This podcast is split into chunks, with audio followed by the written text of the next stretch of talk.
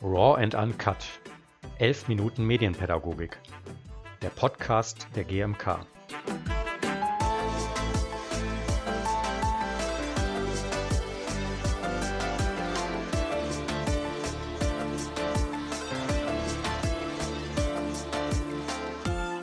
Herzlich willkommen zum neuen Podcast der GMK Raw and Uncut. Ich bin Anja Pielsticker, Medienpädagogin in der GMK und wir sprechen heute elf Minuten lang über Medienpädagogik und zwar mit Professor Dr. Judith Ackermann. Sie ist Forschungsprofessorin für digitale und vernetzte Medien in der sozialen Arbeit an der FH Potsdam. Hallo. Hallo Anja, ich freue mich, dass ich dabei sein darf. Ich freue mich, dass du da bist. Dieses Jahr bist du ja auch Referentin bei unserem Forum Kommunikationskultur. Und für alle, die noch nicht angemeldet sind, Achtung, jetzt kommt hier schon mal der Teaser. Es wird Zeit. Am Freitag, den 20.11. um 10 Uhr geht es nämlich los. Genau, und bevor wir jetzt loslegen, also elf Minuten Medienpädagogik ist ja unser Programm, das heißt, ich stelle mal wieder den Timer auf zehn Minuten, dann haben wir wieder die Zeit, uns vernünftig zu verabschieden. Aber bevor wir uns verabschieden, würde ich dich einmal bitten, stell dich doch einmal in drei Wörtern kurz vor. In drei Wörtern? Okay, ähm, soziale Medien würde ich jetzt als ein Wort gelten, ist aber eins meiner Schwerpunkte. Ähm, Teilhabe und Gemeinschaft. Mhm. Dankeschön. Ist aber auch sehr radikal, nur drei Wörter, ne? ja, ist sehr radikal. aber ich frage dich ja noch ein paar Sachen mehr. Genau, du bist ähm, Professorin und Doktor und forscht und unterrichtest zum Thema Influencer und digitale Medien und Du verkörperst das Thema ja aber auch. Machst YouTube-Videos, äh, machst, machst TikTok-Videos und bist ja auch sonst sehr aktiv in den digitalen und sozialen Medien. Warum ist dir das wichtig und welche Erfahrungen hast du damit gemacht, auch für deine Lehre? Also mir hat das geholfen, einfach nochmal eine zusätzliche Ebene des Verstehens auch äh, reinzubekommen, weil ich natürlich jetzt besser nachvollziehen kann, wie die Produktionsmechanismen tatsächlich sind, wie die Algorithmen tatsächlich einwirken auf das, wer wie was wann gesehen hat, wie äh, die Kommunikation abläuft, die sich um bestimmte Videoformate herum beispielsweise gruppiert. Und ähm, dadurch, glaube ich, meine Forschung nochmal auf eine andere Weise informiert ist, ähm, was ich jedem auch raten würde. Also, dass man auch ein praktisches Handlungswissen sich erwirbt, muss man vielleicht nicht so intensiv ähm, dann durchziehen, aber zumindest ähm, auf einer basalen Ebene, um noch besser nachzuvollziehen, warum Menschen so fasziniert sind von diesen Phänomenen. Mhm. Gib uns mal einen kleinen Einblick. Ähm, was genau hast du da gemacht? Also ich habe jetzt im August ähm, 2020 auf TikTok ein eigenes kleines Format gestartet, das heißt eine Minute Wissenschaft und die Idee dahinter war, so ein bisschen zu gucken, kann man aus den Bereichen Studienberatung, Wissenschaftskommunikation, kann man das in einer Minute umsetzen? um mit jungen Menschen da ins Gespräch zu kommen. Und es war eigentlich so ein Experiment. Ich wollte 30 Folgen machen, um mal zu testen, ob das klappt.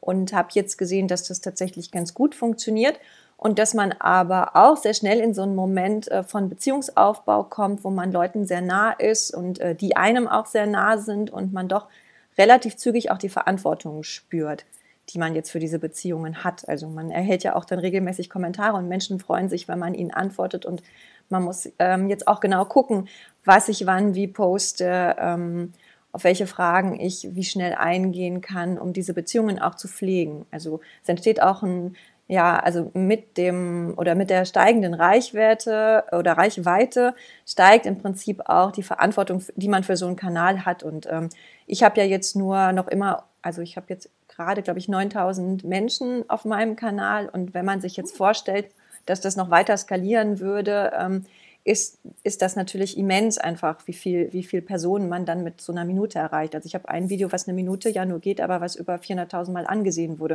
Und das muss man sich ja mal vorstellen, das ist ja eine Großstadt, die, die quasi so, ne, und äh, in dem Moment, wo das so von 100, damit bin ich gestartet, mit 100 Menschen dann auf einmal von einem Tag auf den anderen über 1000 waren, äh, dachte man schon nochmal ganz anders darüber nach, äh, wie, wie, viele Leute sich das eigentlich ansehen und mit welchen Inhalten man äh, wie denn dann auch nach vorne preschen möchte und kann. Hm. Also bist du im Grunde da auch auf der Seite der Influencerinnen jetzt gelandet, wenn man so will. Ja, ich glaube ein bisschen tatsächlich schon, ähm, auch wenn der Kanal jetzt nicht riesig ist, aber als auf einmal eine Person mir geschrieben hat, ich wäre seine, ihre Lieblings-TikTokerin, da, da habe ich gemerkt, okay, ich bin gar nicht Judith, die Wissenschaftlerin, die dieses Experiment macht, sondern ich werde wahrgenommen wie einfach eine von mehreren TikTokerinnen. Und ähm, jetzt habe ich gerade so ein Format äh, experimentell gestartet, wo Leute in einer Minute ihr Studium vorstellen sollen, damit wir irgendwie zusammen so eine Studieninfobasis uns aufbauen. Und da haben auch Leute gesagt, dass sie eben in dem Format von einer anderen TikTokerin mitmachen wollen und deshalb jetzt so ein Video machen. Und ähm, also ich werde da als eine andere Person jetzt wahrgenommen als jetzt in meiner Wissenschaftscommunity. Okay. Äh, du machst ja diese Videos ja auf eine sehr spielerische, lustige, coole Art. Hat es deinen Unterrichtsstil auch verändert? Also sozusagen, du unterrichtest ja auch, bringst du sozusagen dieses spielerische, coole auch mit in deine Forschung und in deinen Unterricht mit rein? Oder, oder trennst du das und sagst, es sind zwei unterschiedliche Formate, wenn man so will? Ähm, nee, für mich ist das ja immer das, was mich ausmacht. Also weil ich ja auch äh, Wissenschaft und Schauspiel sind ja meine beiden Hintergründe. Insofern ist, glaube ich, TikTok auch eine Plattform, die meinem Wesen oder meiner Art, Dinge zu vermitteln, sehr entgegenkommt, weil sie immer auch so was Verspieltes noch an sich hat, was ich eh in der Lehre sehr stark mache. Ähm, also es ist, glaube ich, eher so, dass meine Art oder auch durch jetzt das Corona ähm, geprägte Semester, wo wir ja auch in die Digitallehre vollständig uns ähm, geworfen sahen, hat mich noch mal stärker dazu gebracht zu sagen, okay, wie kann ich kleinere Wissenseinheiten in Videoformate packen, um damit Menschen äh, zu erreichen. Und das war jetzt von den Vorlesungsformaten, die als YouTube-Clips realisiert waren, ein Schritt weiter zu sagen, ich gehe auf eine Minute und mache im Prinzip Frequently Asked Questions für alles, was mit Hochschule zu tun hat. Ähm, genau, also das sind jetzt nicht zwei voneinander abgetrennte Bereiche, sondern das informiert sich gegenseitig und ich nutze die Videos tatsächlich auch in der Beratung von Studierenden, weil natürlich ich mich selbst höre, wie ich sage, wie ich mir eine Einleitung vorstelle von der Hausarbeit und warum sollte ich es dann nicht meinen Studierenden auch quasi mitteilen, dass sie da mal reingucken können, äh, weil sie dann ja auch sich besser darauf einstellen können, wie ich ihre Arbeiten lese zum Beispiel. Mhm.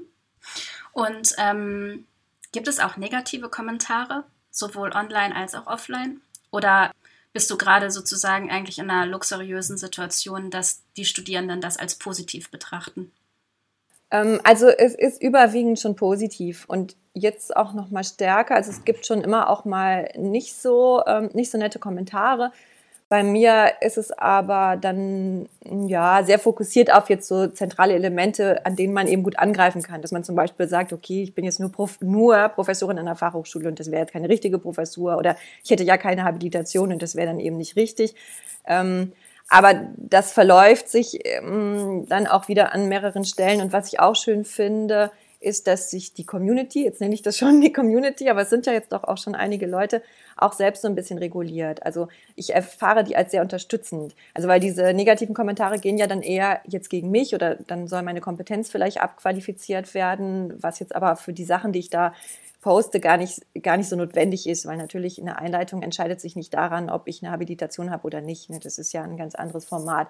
Ähm, aber wenn junge Menschen schreiben, dass sie mit irgendwas gerade Schwierigkeiten haben, keine Ahnung, dass sie Sorgen haben, Referat zu halten, dann schreiben doch andere, was sie noch für Tipps haben, um, um das besser zu machen. Also ich erfahre die als eine sich sehr unterstützende Gruppe und freue mich, dass ich das anscheinend mit den Videos auch so ein bisschen ausstrahle, dass man sich auf diese Art und Weise darunter äußern kann. Jetzt in Bezug zu deinem Workshop, also beziehungsweise zu eurem Gespräch, so ähm, habt ihr es ja zumindest betitelt.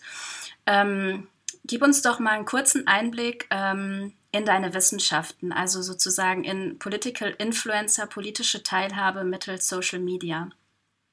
Genau, das ist einer meiner Forschungsschwerpunkte, auch ähm, auf Basis von TikTok, also weil das zum Beispiel was, was wir uns anschauen, wie politische Information eigentlich auf TikTok ähm, verbreitet, kommuniziert und kreativ angeeignet wird. Und es ist natürlich immer sehr stark, gerade wenn man sich mit sozialen Medien auseinandersetzt, die Frage, wer aus welchem Grund eigentlich welche Informationen wo platziert. Und ähm, dadurch, dass eben Menschen mit einer größeren Reichweite, die man irgendwie für ein Thema als geeignet erfährt und von denen man das Gefühl hat, dass man die kennt, ähm, wenn die jetzt bestimmte Inhalte platzieren, die beispielsweise auch politisch eingefärbt sind, ähm, ist man natürlich leichter dazu geneigt, den Vertrauen zu schenken. Also man baut durch dieses, äh, diese, dieses ganze Beziehungsmanagement, was man letztlich in diesen sozialen Medien betreibt, als äh, Person, die da stark wahrgenommen wird, ähm, sehr schnell Vertrauen auf zu vielen Menschen, die sich, da die sich wünschen, dass man mit ihnen ähm, in Austausch tritt.